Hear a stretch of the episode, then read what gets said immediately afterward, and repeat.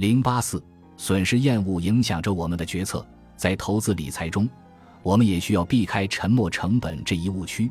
最好的方式是自问：如果手中没有这只股票或基金，或者另外给你一笔钱，你还会买它吗？如果答案是否定的，那么最好卖了它。不能仅仅因为已经被套住了，为了避免账面上的亏损变成现实，就做出错上加错的决定。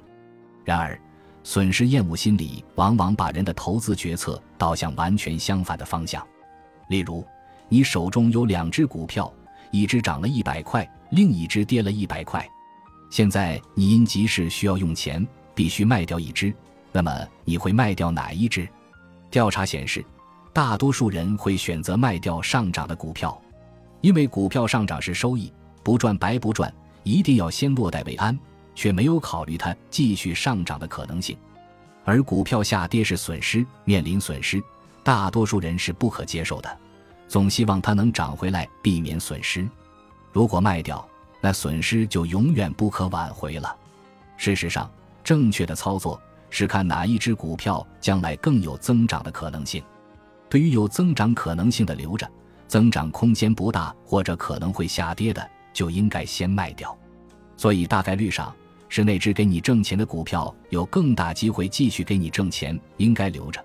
而那只亏损的股票很有可能会继续亏损下去，反而应该及时止损，不然大概率会导致损失越来越大。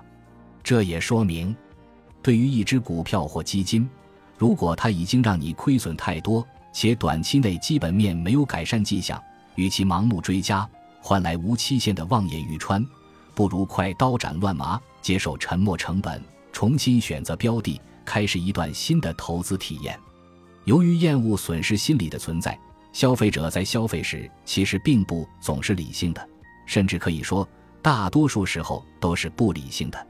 所以，人的厌恶损失心理也被广泛应用于营销领域，潜移默化的改变和引导着消费者的行为。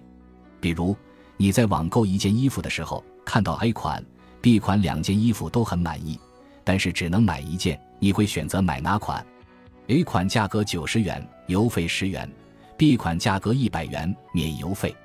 两件衣服差别不大的情况下，大多数人都会选择 B 款，甚至 A 款将邮费降低为八元，也依然有很多的人选择 B 款。按照市场理性的假设来看，需要消费者付出的总价格一样时，选择 A 款和 B 款的人数应该差别不大。在总价更低的情况下，应该有更多的人倾向于 A 款。而不是 B 款，那为什么实际生活中大多数人还是会选择 B 款呢？有过网购经验的人一定深有同感。产品不包邮，心里那是一万个不痛快；产品包邮，哪怕是总价提高，也好过产品收费加物流收费。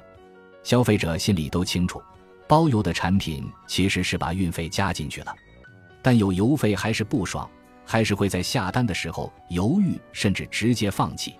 这是为什么呢？因为邮费另算，引发了消费者二次损失厌恶。换句话说，就是付了两次钱，让消费者觉得这下亏大了。